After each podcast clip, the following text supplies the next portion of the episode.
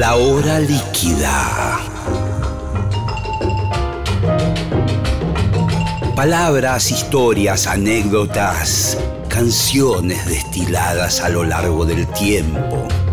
Un cóctel que se evapora, una hora que se escurre entre las manos. Mi nombre es Gillespie y les doy la bienvenida a La hora líquida.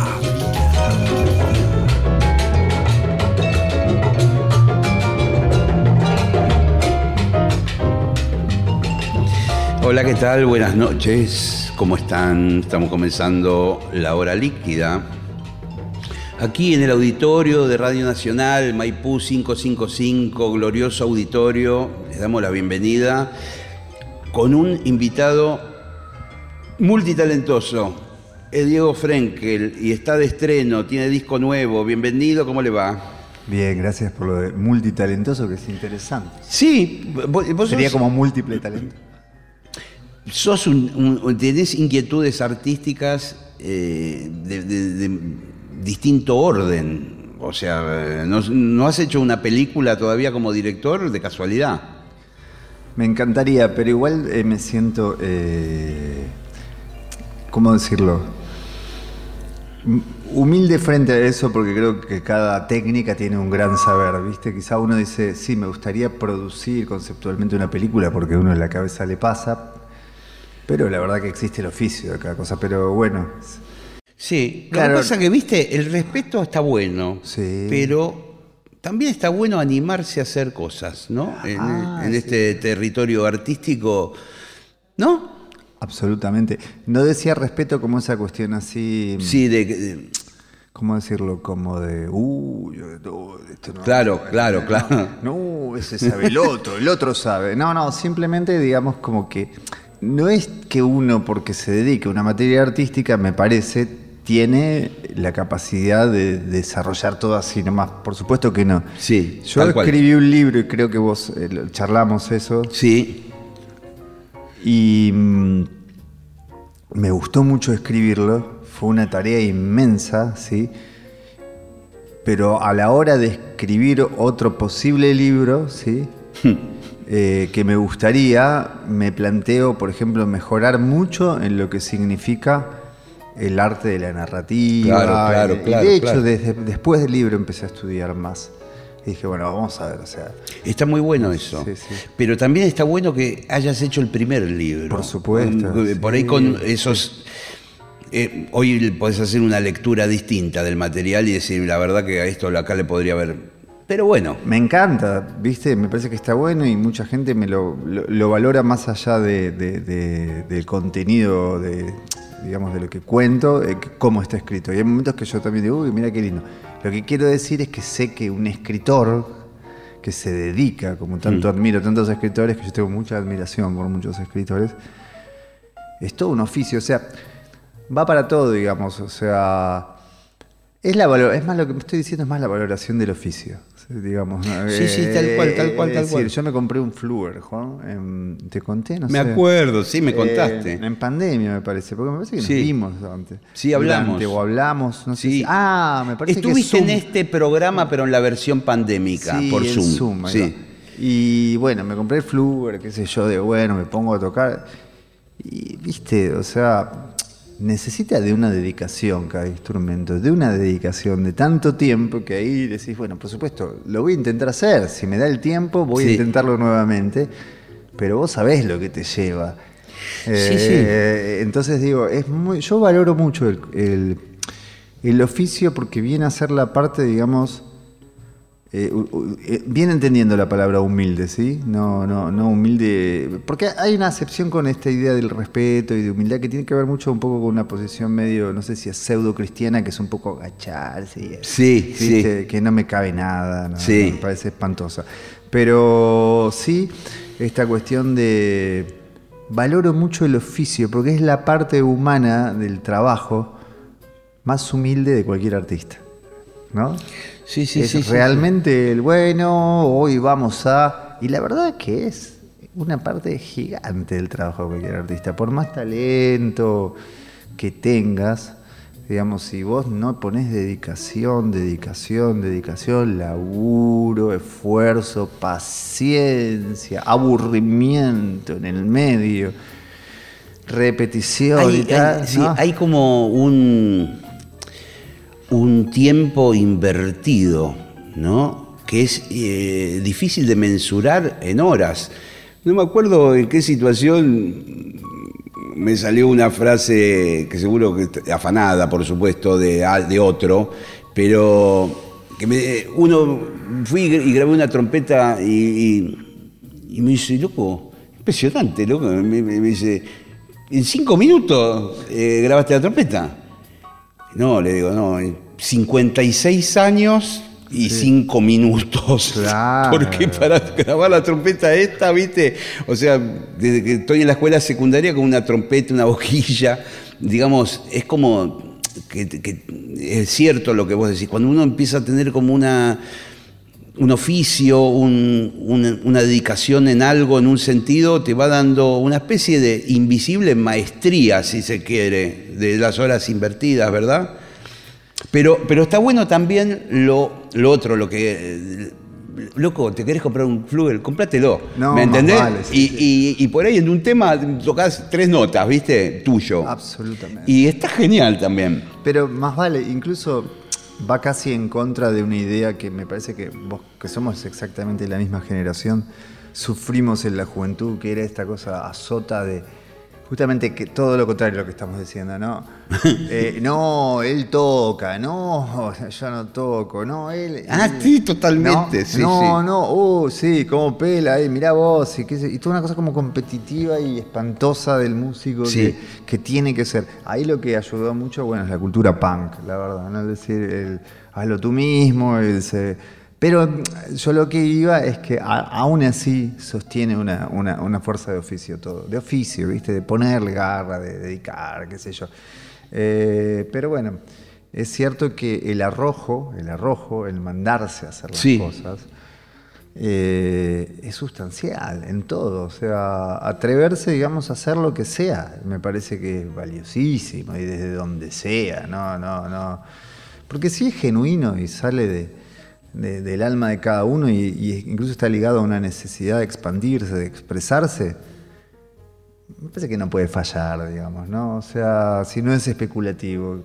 Exacto, es como que finalmente las herramientas que vos contás en el proceso creativo, eh, las conozcas más o las conozcas menos, si van hacia el cauce que vos estás buscando, están muy buenos. Vos sabés que me vino a la memoria alguna conversación que tuve en su momento con Cerati, con Gustavo, eh, a propósito de un tema de él que era un hit en aquel momento, que fue el tema Crimen. Solo que, bueno, Eh, y que él me dijo, lo compuse en el live, que en el Ableton Live, en un programa de la computadora. que yo lo uso mucho, sí, sí. Bueno, y, y yo le digo, pero esos acordes de piano. Sí. Me dice, esos los armé yo con, eh, poniendo eh, las notitas con el ratón y viendo cómo sonaban eh, y enlazando la secuencia de, de acordes con un sonido de piano. y claro, te compusiste un tema genial, porque la verdad que es un temazo, con una herramienta que él también estaba empezando a descubrir, que después finalmente grabó y compuso casi todos los temas de ese disco, Ahí Vamos, que, es muy rockero además, en, definitiva. sí. Lo hizo en primer momento en el live, en la computadora, ¿no? Y, Eh, y como armando los acordes, eh, a ver cómo suenan con el ratón, ¿viste? Eh, diciendo, bueno, a ver, pongo el cuadradito acá y acá y acá y queda un acorde. Bueno, me estás dando el pie para contar un poco mi trabajo actual, porque yo no soy pianista y, y realmente eh, soy muy, muy básico, ¿viste? Pero básico, básico. O sea, ¿qué quiero decir? En la parte técnica, para pasar de un acorde a otro, me necesito concentración.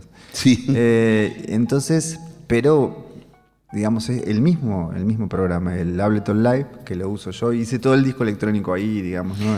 Sí. Mi disco anterior, que es un disco electrónico, lo hice todo ahí. Claro, claro, vos venís ya de varios años de, de ir metiéndote en ese mundo, ¿no? Del, del live, de lo electrónico. Claro, pero este disco, Medusas, el disco que estoy presentando Sí, ahora. es lo que estamos presentando Lo que estamos hoy, presentando amigos, con Diego Frenkel. Es un disco compuesto en piano. Y excepto un tema, un tema que yo armé los acordes, yo tengo un Fender Rose, ¿viste? Sí. En casa. Y mm, excepto el tema que armé ahí en el Fender Rose y, y otro que armé ahí, pero que después igual lo transcribí todo, los demás temas, todos los armé armando los pianos con el MIDI y escuchando cómo sonaban los acordes y pensando, porque aparte tampoco escribo música como para poder hacer eso, o sea, la podría capaz que escribir con esfuerzo y no la podría leer yo.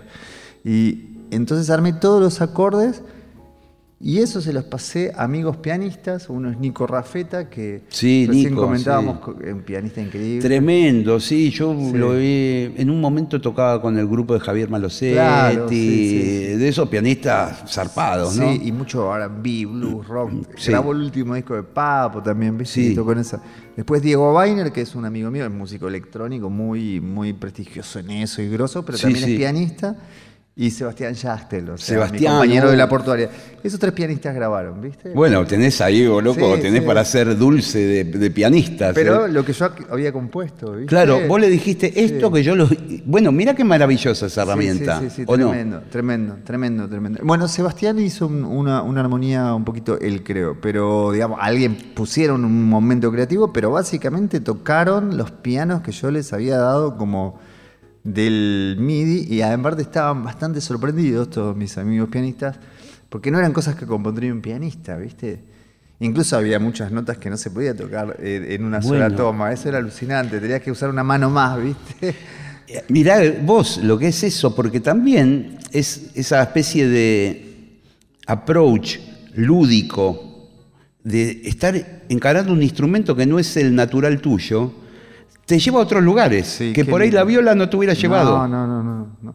Y lo mismo, eh, se, se invierte todo el tiempo eso, ¿no? Yo me acuerdo de este, justamente mi amigo Diego Weiner, pianista y músico electrónico, hizo varias cosas para obras de teatro con la guitarra, ¿viste? Sí. Y yo lo escuché y decía, qué alucinante, ¿viste? Claro, y él me decía, grabé un acorde, después grabé otro, después grabé otro, después grabé otro. Y era buenísimo lo que provocaba y lo Claro. que tocaba, ¿viste? Y bueno, sí, siempre es muy interesante cuando alguien aborda algo que le es nuevo, porque lo que sucede también es que le aparece eso nuevo de sí mismo, ¿viste? Es como renacer, qué sé yo. Sí. Ay, mirá lo que descubrí. Y, y la sorpresa y el placer del descubrimiento ese que tuvimos alguna vez cuando empezábamos con los instrumentos. Totalmente, es es eso. hermoso, ¿viste? De vuelta a sentir eso es increíble.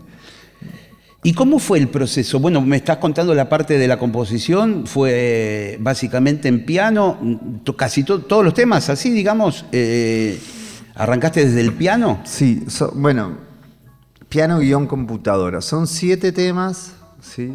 Y dos, siete canciones y dos extractos instrumentales que surgieron de un arreglo de cuerdas que también lo escribí ahí en el Ableton y después lo grabó un grupo de cuerdas. Qué- qué genial, qué genial. Es tremendo. También, lo que, también es alucinante ver lo que nos permite la tecnología en estos aspectos, ¿no? Claro, podríamos decir que lo que antes era eh, la música clásica, la pentagrama con el lápiz de Mozart o lo que fuera, hoy es una laptop, eh, digamos, eh, ese mundo. Son dos mundos que no se chocan entre sí, se, se pueden encontrar, ¿no? Digamos, las personas que saben escribir arreglos de orquesta, que tienen todo un estudio de cómo se, de cómo las voces funcionan de una manera que ya comprendieron, digamos.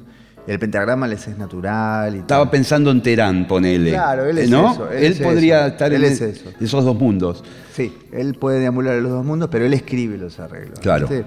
Y tienen la lógica que también provoca la escritura, porque también provoca una lógica, ¿viste? Porque si yo te afino la guitarra en cualquier lado y vos la agarrás, va a provocar otra cosa. Eh, bueno, y, Y de esa instancia, eh, digamos, iniciática, ¿cómo sigue la grabación del disco? Me imagino que algunas cosas ya las empezás a formatear en el live definitivamente. Sí. Y, y- y arriba las voces, ¿cómo, cómo? Mira, este disco y algún disco que hice antes también tienen la misma forma, que es que yo básicamente hice todo ahí. Porque las baterías no son, no son, casi- no hay baterías reales, es, es, es samplers, loops, Concebidas así, de Sí. entrada. electrónica, ¿sí? aclaro, este disco fue hecho en plena pandemia, obviamente, Claro. todo en mi estudio hogareño, compuesto, armado ahí. Divino. Y- Me encanta. Eh, lo que fui haciendo es reemplazando y, eh, determinados instrumentos por instrumentos reales. Como lo- los pianos, por ejemplo, fueron prácticamente todos reemplazados, te digo, por esto. Por los tres pianistas. Tocados que por los pianistas, Se alternaron canciones según el estilo de ellos o lo que Claro. fuera. Las cuerdas, hice una sesión de cuerdas, grabábamos en una sala. Eh, los bajos los armé y los compuse con bajos virtuales. Y tocó María Eva Albistur, los grabó. Sí, María Eva. Dos bajos. Muy que bueno. Es una bajista tremenda. Sí, sí. Muy De- talentosa. Tremenda, hermosa. Y después hay eh, bajos de sintetizador que los toqué o los programé yo. Eh, y hay invitados que son Miguel Ángel Tararita en dos temas la trompeta, Yamil, Genio. Uri- ter- lo- Ya- los dos que cope. Yamil, la saxofonista, eh, en un tema. Hicieron, llegaron a hacer brass, digamos, No, no, no, saxo, no, son dos mm, son solismos. solos. Son Ahí. solos. Y estoy pensando, bueno, y me- no estoy, capaz no me quiero saltear ningún invitado, pero creo que no, que, que fueron ellos. O sea, bajos, los vientos, las cuerdas y los pianos. Después es mucho, mucho material electrónico, mis voces y. ¿Te imaginás ya pre- las presentaciones de este disco? Ya, ya están, ya están armadas. Ya están armadas. ¿Cómo, cómo, cómo imaginás el set? Porque seguramente tenés mucho electrónico. ¿Cómo, cómo, cómo va a ser? Es complejo porque mezclar la parte electrónica con la parte tocada no es simple, pero, o sea, ya está armada las fechas, quería decir. En realidad estoy ensayando para. eh, con Nico Rafeta. Está mm, Ale Castellani, ¿lo tenés, Salvatero? Alejandro Castellani. nombre, no lo conozco en persona. Eh, la, baj- la bajista, que es otra que no es eh, María Eva, es Nati Cabrera. No sé si la ubicas a Nati también. Bueno, ahora está tocando con Benjamín Biolé en Francia. Sí, sí, sí. Era sí. dupla con Samalea sí, haciendo ya, base ya, ya la ubiqué. Sí, sí. Elizabeth Ridolfi es la violista, que es una violista clásica, que es la, la que está parada en el mundo del rock. Qué bueno, che, qué buen grupo. Sí, sí, hermosísimo. Eh, porque, ahí aparece una batería real también, ¿no? sí, Para el batería show. y bajo. Claro, claro. Batería y de- bajo. No, sí, no, no, no quiero transcribir todo electrónico al show. Claro, No, claro. no, no. Porque en un momento me imaginé, digo, capaz que vas con la laptop Está la laptop. y. y, pero ¿viste? no, no es eh, no estoy- Y después además toco un montón de temas clásicos de mi trayectoria que son tocados en grupo, ¿viste? Y está mi hijo, León Frenkel, de invitado en guitarras en varios temas, porque él es guitarrista. ¿Qué es tu hijo? Sí, León, sí. Qué maestro. ¿Y qué edad tiene? ya? 22, él ya. Qué maestro. Aparte, salió violero. Se- ¿Tenés guitarras ahí en tu casa? Tiene para entretenerse. Pero ¿o es zurdo. Oh, yo no, Yo soy zurdo en la viola también. Es, yo no, entonces a mí me da una pena, digo, ay, me gustaría que puedas Sí, usar por- todas mis guitarras, pero no, no. No, porque además no es tan sencillo las eléctricas como no, No. es tan sencillo como darle vuelta a las cuerdas. No, Te no. quedan las perillas arriba. eh, No se pueden invertir las cuerdas de las guitarras, ni, ni, ni acústicas. ¿eh? Claro, claro, Ni claro. acústicas. Uy, es decir que va a tener que conseguir sus violas zurdas. Y él tiene dos guitarras zurdas, sí, sí, sí, sí. Sí. Escúchame, eh, eh, vamos a alternar. ¿Te- ¿Trajiste la viola? Una Claro, viola Traje una chiquitita divina. de viaje, es una Taylor divina, la tengo hace 24 años. Es, es- parece un juguete, pero no es No, un es juguete. divina. Suena como una grande esta. Ahora vamos a ubicarme mejor porque. para que- Bueno, ¿qué decís que toque? Lo que vos Y quieras. presentemos el tema que sería el tema que está sonando de difusión, Sí, ah, contame. que se llama Cuando salga. Eh, y en realidad, por supuesto, es un tema piano, electrónica, cuerdas, bajo y todo, pero tengo la versión guitarra que la saqué. La versión de Una sim- fogón. simpli- simplificación de acordes, porque los otros que había hecho eran muy complejos como para que yo mismo los saque. Bueno, está bien, es una Y- versión portátil del tema. Claro, y por supuesto con la trompeta. Sí, vamos con la. Despejame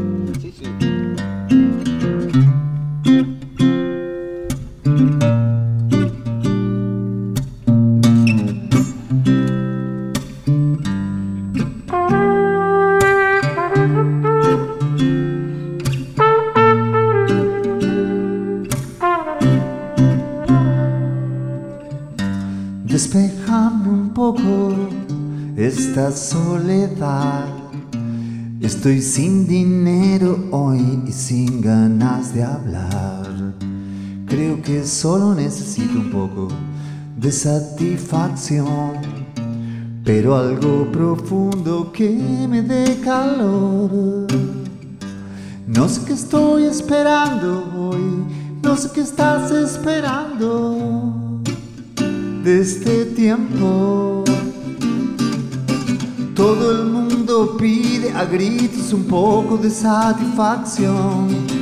Todo el mundo pide a gritos un poco de satisfacción.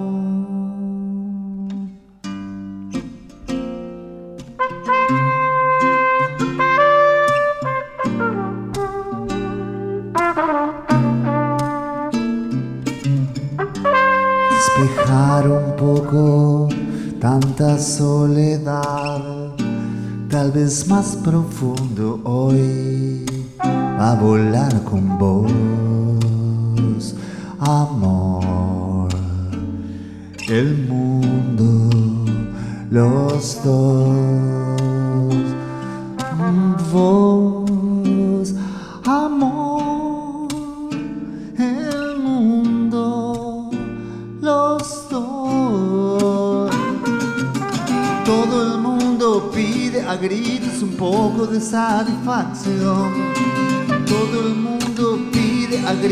un poco de satisfacción.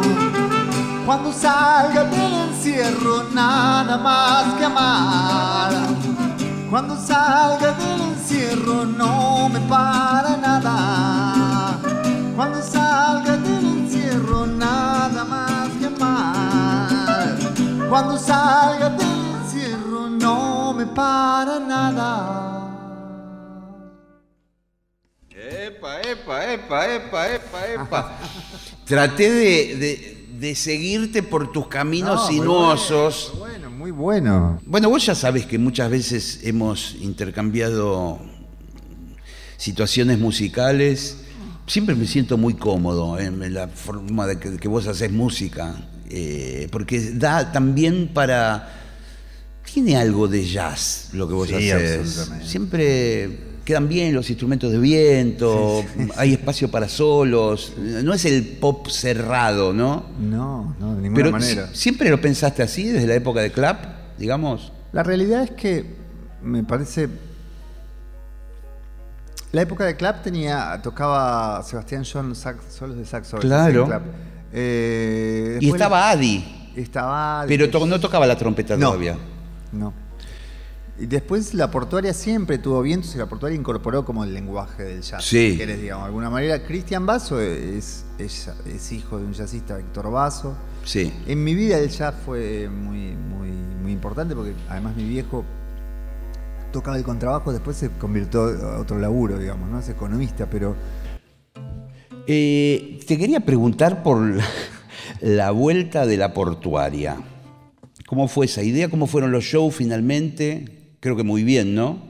todo salió muy lindo. Eh, bueno, yo no podemos decretar que la pandemia terminó, no lo sé, digamos, pero Claro, no lo sé. no, no, no, dejémoslo abierto. Eh, pero en todo caso hay algo que parece que terminó en pleno momento de Bueno, lo que sí es cierto que la vacunación finalmente, Claro, una funcionó. gran porción de la población está vacunada y eso es- evidentemente funciona, ¿no? Absolutamente. Y lo que sucedió fue que en una parte importante del confinamiento, no el primero, primero que no se podía ir a ningún lado, viste que ya vamos perdiendo, hubo varias entradas y salidas. Sí, sí, a tenés casa. razón, sí. Nos encontramos con un material alucinante que va a salir a la luz, espero, en el 2023, porque se cumplen 30 años, como viste, están las efemérides. Sí. De Devorador de Corazones, el disco de Selva, etc. Sí, señor. Entonces, ese show, que es un show antológico, que fue la presentación de Devorador de Corazones en obras, junto a De la Guarda, la agrupación de teatro aéreo, etcétera. Bueno, lo teníamos filmado y aparte, el disco sí salió, es el disco en vivo de la portuaria y grabado alucinante, pero no sé, estaba como extraviado el material. O sea, la cuestión es que lo rescatamos Lo. ¿Alguien lo había grabado que no eran ustedes, digamos? No, no, O- parte de nuestra producción, un quilombo Pero- de management Ah, y claro. cosas, pero no lo habíamos visto desde esa época. Lo recuperamos, se digitalizó y tenemos un show en vivo de la portuaria presentando el volador de corazones con toda esta agrupación. Es alucinante. Sí, me imagino lo que debe ser la banda, todo. fundamentalmente cómo suena la banda, cómo tocan, está Terana, Axel y todo el resto de la banda. Y, y bueno, nos encontramos con ese material y nos pegó fuerte, ¿viste? Entonces estábamos en pandemia y salió la, la- en realidad fue Diana, de Niceto, Diana Luz dijo, che, ¿qué onda la portuaria? Pero no sabía nada. Entonces les dije, hagamos un streaming desde Niceto. Claro. Y al final el streaming, bueno, pudieron entrar 80 personas, eso se grabó, se filmó, salió un disco en vivo. Pasó a tocar la batería Samalea, que era el baterista de Clap, nuestra primera banda. Claro, claro, él no fue baterista No. de la portuaria, tenés razón, una incorporación ahí estelar. Y Adi, que era el guitarrista de Clap, y Sí. guitarrista de la última formación de la portuaria. O sea que se unió Clap con la portuaria y ahí se dio una magia alucinante y sacamos ese material. Después hicimos un ¿Fue por única vez, digamos, esa reunión? Ahí va. Después hicimos un show importante en Parque Centenario, después otro en Tecnópolis y después otro en una fiesta ahora en el verano de, no me puedo acordar del interior, un- esas fiestas enormes de, y Sí. festival. Y, y bueno, y nos reunimos. Finalmente quedamos los CLAP, o sea, Cristian Basso, Sebastián Schachtel, la portuaria, las pelotas, Cristian Sí, Basso, sí, Clap, la portuaria, las pelotas. Eh, las pelotas, digo, Clap y la portuaria, etcétera. Fernando Zamalea, Adi. Adi, qué grande, loco. Adi es el guitarrista de Clap y de la última formación de la portuaria. Yo. Y bueno, y está de invitada eh, Yamil Burich, que la mencioné porque grabó en mi disco, en Vientos. Y bueno, y esto es un anticipo. Se supone que estamos presentando mi disco ahora, pero yo hablo también de lo que va a venir. Sí, Eh, que estamos grabando temas nuevos por fin, porque veníamos dos, desde el 2018 buscando algo nuevo con la portuaria y todo lo que nos salieron, no sé, una torta frita quemada que no servía para nada. Cero de inspiración, viste, no, otra vez no, y no salía nada. La cuestión es que nos reunimos en una sala de ensayo un día. Mirá, es lo que vos decías de los cinco minutos. Sí, bueno, lo que pasa que, boludo, tienen un know-how ustedes que es Un día de jams, grabarlas, jams, grabarlas, más una idea que yo tenía como prehecha y otra, qué sé yo. Estamos con cinco canciones que ya tienen letra y bueno, ya van a salir. Muy es decir feliz. que, digamos que posiblemente este año eh, hayan más conciertos también de la Sí, portuaria. sí, sí. sí. O sea, yo ahora estoy con la presentación de Medusas, mi disco solista, ¿no? Estamos Sí. concentrados en eso, saliendo el disco, ¿sí? Sí, sí. la salida del disco y eh, las presentaciones, que ahora te cuento dónde y cómo.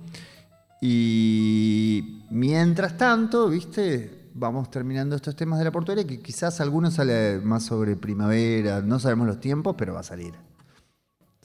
Contame antes que nos vayamos a otros territorios las fechas que ya hay, digamos, confirmadas. Bueno, voy a presentar Medusas, es este material nuevo del que estuvimos hablando y, por supuesto recorriendo material de toda mi obra, incluyendo muchos temas de la portuaria, solistas, etc. El 21 de mayo en este lugar que está tan, tan en boga, el Café Berlín. Café Berlín, totalmente. Está muy bueno, sí. Y el 25 de junio, porque como ya se agotó la de mayo, ya estamos casi agotando la de junio. Por suerte está buenísimo, está corriendo, ahora está fluyendo más la vida de, de la música en la ciudad. Sí, sí. Y, y muy contento, ¿viste? Porque bueno, Y loco, sí, es que estamos como en una especie, toco madera, ¿no? ¿Qué sé Sí. yo? Pero estamos como una especie de normalidad, Ah. ¿no? Casi, ¿no? Sí, sí, sí. Eh, hoy, cuando venía para acá, eh, viendo en la calle la gente sin barbijo, eh, empieza a vincularse de vuelta la- las personas entre sí, ¿no? Eh, bueno, es fantástico. Ojalá que no aparezca una variante de esta nueva, ¿viste? Porque es, es un virus que muta, y, pero... Pero bueno, hemos tenido las variantes. Yo nos enfermamos todos, todos los que nos habíamos enfermado, nos enfermamos en diciembre, en enero, qué Sí, sé yo, sí. y yo la verdad la pasé bastante feo, pero nada, vacunado y no, como entonces este ya se sabe que por lo menos te enfermas y bueno, es un momento feo, básicamente, la mayoría de la gente, por lo menos, ¿no? ¿Tenés ganas de cantar cu- random cualquier otra cosa? Dale, un poco, bueno, un, un tema más que clásico de mi carrera. Dale, dale.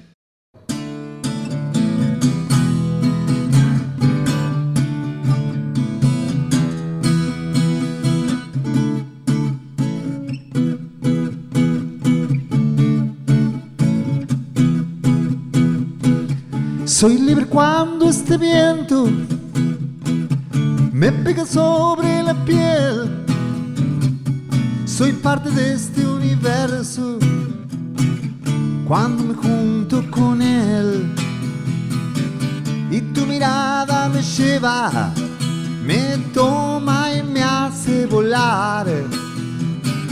Soy libre cuando yo y el agua apaga esta sed. Llévame a lo hondo de tu pecho, llévame hasta el fondo de tus sentimientos, llévame de viaje por tus ojos, llévame de viaje con tu calor.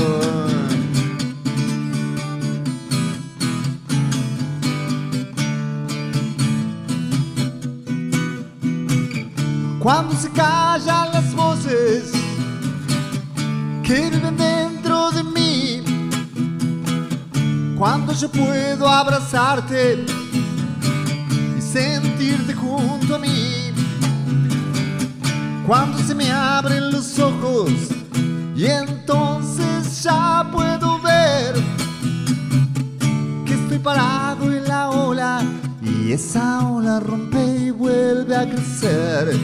Llévame a lo hondo de tu pecho, llévame hasta el fondo de tus sentimientos, llévame de viaje por tus ojos, llévame de viaje con tu calor. ¡Qué maestro! qué, qué- qué grande! ¿Cómo, eh, Vos sabés que puede ser que la, esta canción la estuve escuchando en una publicidad Sí, claro.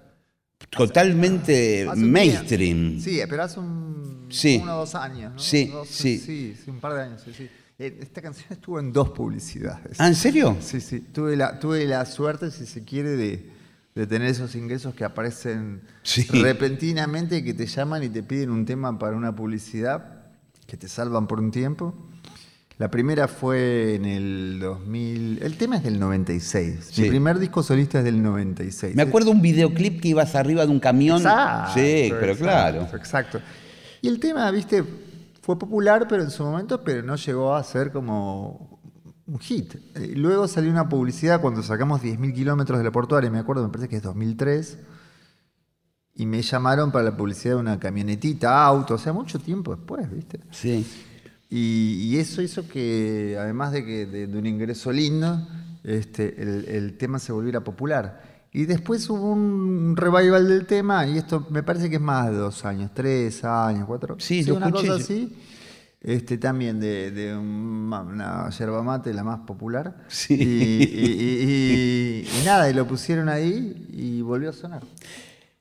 Hoy podríamos hablar de, de renta inesperada. Viste que ahora está de, de en boga un impuesto que se va a poner a la renta inesperada. Qué ¿Qué sé yo. sería la renta inesperada? No, me parece que es algo que tiene que ver con los commodities o, o con las, eh, digamos, materias primas y que en virtud de la guerra de. Ucrania pueden costar muchísimo más, entonces Claro. eh, va a haber un impuesto a, ah, vos no esperabas ganar tanto dinero, vas a tener Y- que pagar un impuesto. Mirá, justo hablando de eso, justo ayer le comentaba a Sebastián Yacte, yo no puedo entender que suba la- las cosas porque, porque se venden más afuera y las pagamos nosotros. Pero bueno, es un tema, ¿no? Tema Sí, sí. arduo, pero ¿Cómo- molesto, cómo- ¿eh? cómo- Molesto el tema. Sí, me voy a meter un segundo Sí. tangencialmente en eso. ¿Cómo llevas la, la realidad argentina, digamos, en tu vida? ¿Tenés mucha mm, permeabilidad, digamos, a lo que es los noticieros, todo eso? ¿Tratás de, de- de protegerte un poco? Te diría que estoy más por la segunda opción, porque hace muchos años eh, que es mu- muy golpeante la realidad, además ya es golpeante en la vida de uno, en lo propio, en lo personal, en todo lo que tiene que ver con, la, con el desarrollo del trabajo, lo artístico, ni hablar, más la pandemia, o sea, que trato, viste, de tomarlo, digamos, una- las porciones que me pueden ser necesarias saber y, bueno, no veo noticieros, no veo tele, no veo, no tengo. ¿No, ves? tengo, quiere no. decir, ah, directamente no tenés televisión. No, no, no, o sea, yo tengo la computadora enchufada al aparato, al plasma, para ver películas, cosas. No veo, veo Instagram, este, donde me voy enterando de cosas, compro el diario una vez a la semana y es decir, me llega página 12 los domingos y compro Le Monde Diplomatique que me gusta. Sí, bueno, buenísimo, la- la- sí. la- más o menos la visión que tiene. Y, y- y me resulta más que suficiente, porque no me. A veces escucho un poco de radio, digo, pero no, no, no estoy ahí. Bueno, el, el no mirar la tele es importante para mí. Eh, igual hace Siempre, eh, siempre un poco, como eh, cuando yo pregunto de la televisión... 18 años eh, que no tengo tele. Claro, focalizo, para que quede claro, en la televisión de aire, ¿no? No, no, no tengo digo, cable tampoco. Claro, claro, no, claro. No, no, no, tengo, no tengo transmisión televisiva. Hace 18 años que no tengo. Sí, sí, sí. Lo decidí sacar porque mi hijo chiquitito estaba tirado en la cama, qué sé yo, y haciendo zapping y de repente, no sé, un cuerpo destrozado. Digo, ¿qué Sí, es sí. esto? ¿Tres de la tarde? No, fue.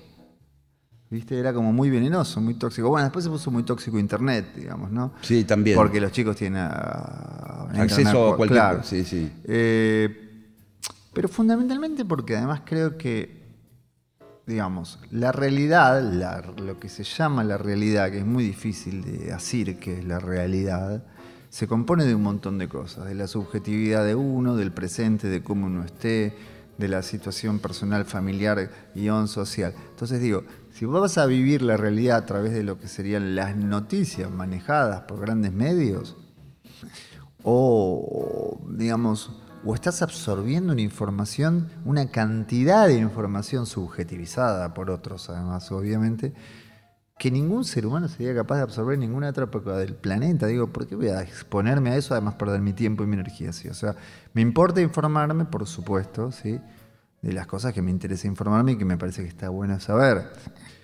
Más allá de que ya uno se informa de un montón de cosas, pero ya por caminar por la calle, ¿viste? O sea, no sé, vas a la verdulería y te aumentan, ya te informaste. Y además comenta, y la señora, qué sé yo, ¿viste?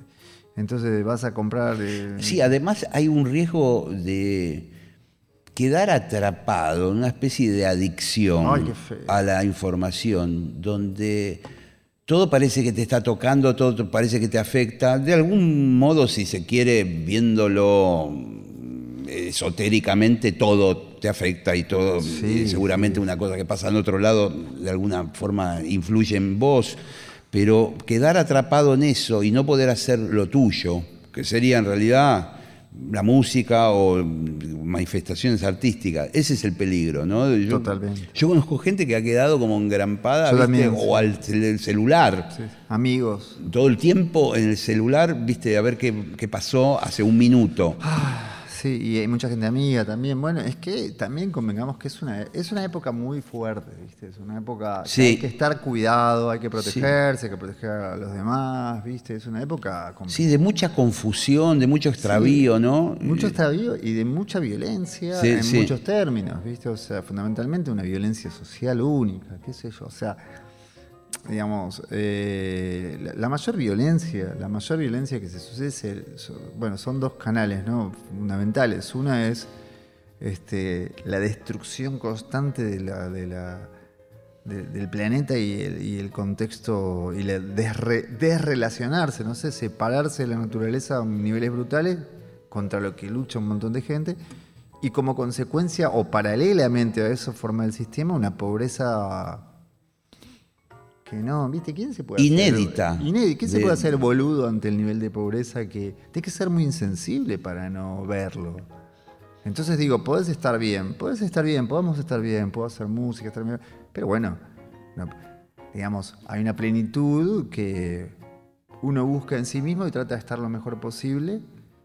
Pero bueno, si, no- si- si- si tu prójimo está tirado en el piso sí. sin comer, no, no vas a lograr. La felicidad no, no, no, es completa nunca. No, porque el planeta está en ese contexto, ¿no? Y igual. Bueno, vos sabés que en el eh, ámbito de los músicos, la pandemia tuvo un momento de dramatismo. ¿Cómo? Bueno, no entraba un mango durante meses. Yo porque trabajo en la radio y puedo tener un sueldo en la radio, pero estoy Qué suerte todos que mis lo- amigos lo son tuviste son- en la, en la pandemia, qué bueno. No, no, no, lo digo en serio, sí, sí, qué suerte que lo pudiste tener en la pandemia porque fue muy... Sí, A ver, estamos saliendo, entre comillas, Sí. de ese estado, ¿eh? No, a ver, no, no. Ya que estamos en un tema muy, muy importante, desde dos músicos que estamos hablando. eh, absolutamente todos mis amigos, músicos, sonidistas, prácticamente todos están en la situación de que, nada, se gastaron todos sus ahorros y si no, si laburamos, si no toco el mes que viene, no sé qué. O sea, Excepto que estás en una situación de que tenés un background económico, estás en el, el- el- ¿viste? la cresta y la ola de tu carrera comercial o qué sé yo, que pasa. que tenés más espalda porque eh, un canuto en algún lado. Tenés más espalda vos, pero también tenés un montón de gente laburando, como Sí, le la- pasa a muchos amigos músicos que están famosos, sé yo, a la que o dejaron o tienen que bancar. Amigos sonidistas que son los sonidistas top, ¿viste? Los grosos, que todos Sí, lo sí. llaman, me dice, acabo de volver de México con no sé qué, y no sé, el mes que viene ya no tengo, porque no. Eh, mira, ¿fue desprotegida la situación de la cultura y el arte de la pandemia? Lo fue. Fue desprotegida. sí. Se tiraron unos mangos, qué sé yo, que Hubo algunos subsidios ahí que, pero. eh, pero, pero, viste, la verdad que fue demasiado tiempo de que te digan no podés trabajar, arréglatelas. Viste que es, una- es un estadio imposible. Yo una vez, me- a mí, me cayó la ficha viendo en la televisión, eh, no en un canal argentino, sino en, bueno, en la CNN. Eh, mostraban el grado de riesgo de las distintas actividades, era una lista como de 40 actividades. La última eran los espectáculos en vivo y los teatros. La número 40. Y, y- y el periodista decía, se van a ir liberando paulatinamente toda esta lista, pero a cada uno le va a llegar su turno en- en- y, y, bueno, lo último van a ser los shows. Eh, y yo decía, wow, esto te estoy hablando a mediados del 2020. Sí, sí. Pasó el 2020, pasó el 2021 en esa Y circunstancia. el tema es que si bien se está trabajando, viste, si bien se está, estamos tocando y qué sé yo, Hay- hubo lugares que cerraron. lo bueno, cerraron, hay muy poca plata Sí, sí. y no hay cómo recuperar la economía de uno, porque, o sea, Claro. eh, porque concretamente si vos no tenés, no tenés un ahorro, viste, y algo que se va acumulando y no hay posibilidad de acumular, nada, tenés que estar pa, pa, palo y palo. Esa es la realidad ahora de la mayoría, digamos, ¿no? Sí, sí, de sí, la mayoría de los artistas en todos los ámbitos artísticos, la mayoría, la realidad es esa no es otra. Y muchos laburamos en momentos de menos, digamos, como tuvo muchas fases la pandemia. Por ejemplo, eh, primavera del 21 se laburó fuerte, pero Sí. con restricciones, ¿eh? Sí, me acuerdo, Con sí. limitaciones. Sí, sí. Bien, vamos bien. Enero, pum, de vuelta todo adentro, loco. O sea, todo Sí, adentro. A mí se me cayó una gira entera en enero, ¿entendés? Claro, claro. Entera, entera. Y ni hablar muchos de los artistas que, gente que conozco, que, que viven o estaban viviendo de trabajar afuera. ¿Qué sé yo? Bailarines, Claro. músicos de tango o, o qué sé yo, que van Claro, a porque fue a laburar, mundial, fue van a- mundial, claro, y claro. se les cayeron giras que de las que viven, ¿viste? Aparte traes un par de euros, Gardel, y, y- y ese laburo, ¿viste? No es que van a, a- Porque también estaba esa idea, ¿no? El que se va afuera, que se van a traer un mango, ¿viste? Se van y se vuelven, eh, ¿viste? Van un mes y se vuelven, qué sé yo, cuatro mil euros, ¿viste? No sé, ponele. Sí, sí, sí, O sí, no, sí. un mes no, tres meses, no sé, digo, pero te quiero decir, y un montón de, de- de ingresos que todo el tiempo se, se cortaron.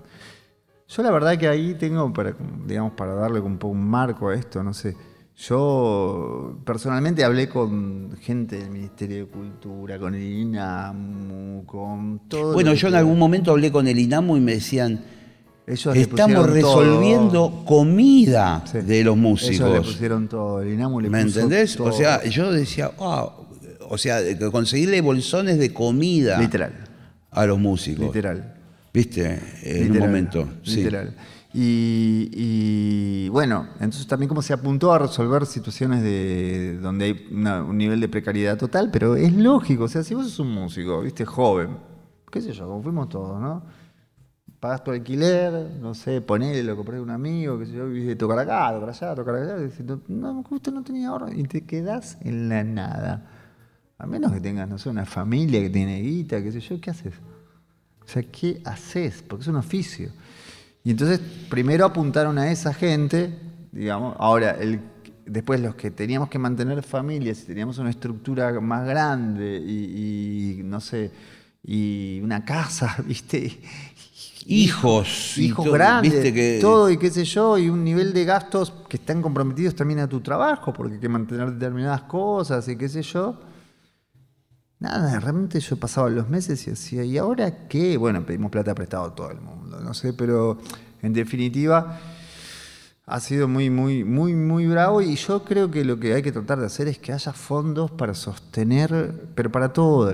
o sea, apunto ahora a la cultura porque estamos en eso, digamos, pero no puedes, tiene que haber como un, un- un piso donde la gente, sí, el gobierno tiene que tener preparado un piso donde la gente no se pueda caer.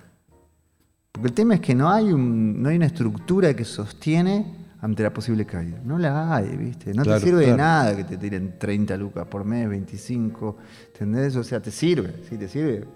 Digamos, no, de nada no, me equivoco, me retracto. Pero vos sabés que no se puede con eso, ¿entendés? Que una persona grande, con, con hijos, qué sé yo. Sí, sí, no es insuficiente. Entonces digo, ¿no? eh, absolutamente insuficiente.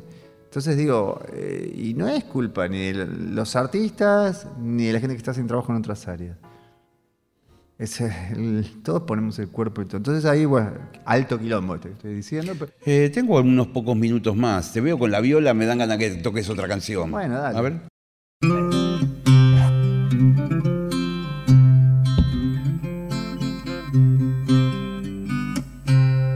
Caminamos juntos por calles grises, hablando sin parar. Cuando el tiempo pasa y la noche llega, nos sentamos a mirar. ¿Cómo corre el mundo y la mitad del mundo duerme tan bien? ¿Dónde vas, hombre? ¿Dónde vas, mujer? Y este amigo me dice que sentía frío por las noches de calor. Que hace un tiempo creía que era imposible estar bien en soledad. Que la cama fría en la noche tibia un día lo iba a matar. Y que luego pasó un tiempo de lunas ebrias y noches de placer. Y que ahora está descansando, sonríe y me dice, vos sabés, nada es mejor, nada es igual. El tiempo es amigo, si estás donde estás. Nada es mejor, no, nada es igual. El tiempo es amigo, si estás donde estás.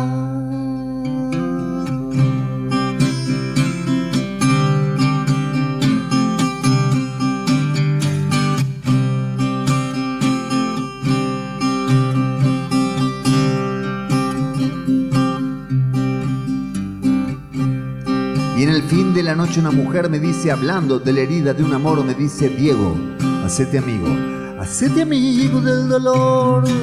Nada es mejor, no, nada es igual. El tiempo es amigo, si estás donde estás. Nada es mejor, no, nada es igual. El tiempo es amigo, si estás donde estás.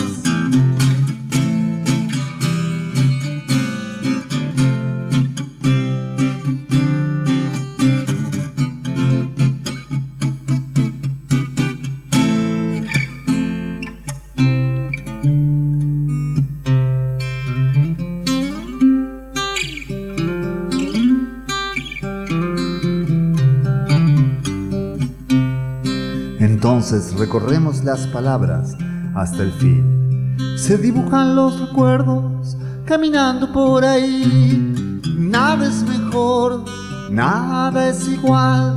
El tiempo es amigo, si estás donde estás. Nada es mejor, no, nada es igual. El tiempo es amigo, si estás.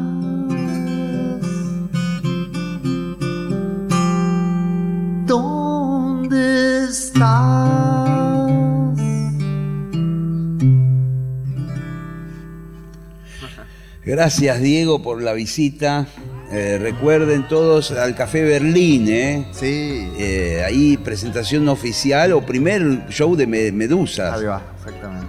Gracias, eh, me voy despidiendo de todos también aquí de la hora líquida. Nos encontramos el martes que viene a las 8 de la noche. Pásenla bien. Chau, chau. Nos vemos.